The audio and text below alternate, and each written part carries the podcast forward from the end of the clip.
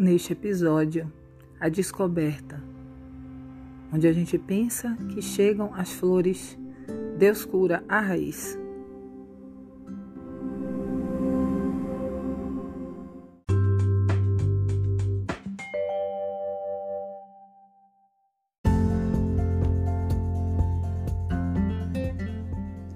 Certa feita, ao visitar o lar de um assistente de família ligado à igreja, percebi que havia muitos membros ativos e dedicados, mas a missionária encontrava-se um tanto desanimada, passando por um período de dificuldades financeiras, cansaço, insatisfação e sem força.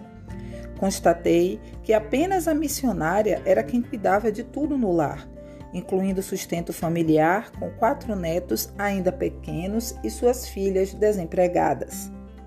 Na primeira reunião que fizemos neste lar, pude observar que se tratava de uma casa em construção e percebi que na sala havia alguns arranjos florais que foram confeccionados para que a família distribuísse aos vizinhos.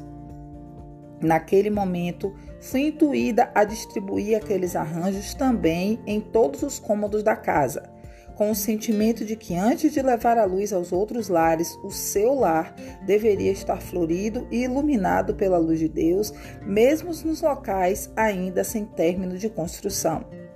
Desejei conhecer todos os cômodos e, ao final da reunião de Jorei, orientei para que fossem colocados os arranjos em cada local, incluindo a parte superior de difícil acesso ao quarto do seu filho, que estava fechado, mas na ocasião foi aberto para a colocação da flor. Assim, todos os arranjos foram distribuídos em cada local da casa. Senti uma grande felicidade com esta dedicação e percebi a alegria da missionária e seus familiares à medida que cada arranjo adentrava os locais. Na segunda reunião, a família já estava bem mais animada. Neste dia, comunicaram-me a confecção de minibandas tanto para a casa dela como para os vizinhos e participantes da reunião. Realizamos a distribuição dos arranjos por todos os cômodos mais uma vez, incluindo o quarto do filho. Na terceira reunião, o filho, que nunca tinha participado, neste dia participou. Na quarta e últimas reuniões, a mudança no lar já era sentida por todos. Distribuímos os arranjos e tivemos a boa notícia que a filha dessa missionária que se encontrara desempregada conseguira um emprego. Com o sentimento sincero dessa dedicação, demonstrado na administração de Jorei, na confecção e distribuição de minibanas, isso proporcionou uma transformação que aconteceu na vida das pessoas. Um ano depois dessa dedicação, eu imaginava que a sua casa estaria construída materialmente. Foi quando esta missionária me confessou de que o grande milagre da sua vida fora um trauma que ela superou da infância, uma vez que o seu pai nunca a tinha registrado. E após todas essas manifestações de gratidão ocorrida na família, o pai resolveu pela primeira vez, colocar-lhe o seu nome paterno.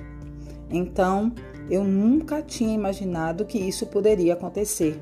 Para mim, o problema daquela casa seria a construção que não se levantara. Mas para Deus, a raiz estava na falta de registro paterno. E essa pessoa então se transformou através desse milagre maravilhoso e celebrou, junto com todos os familiares, o seu segundo nascimento.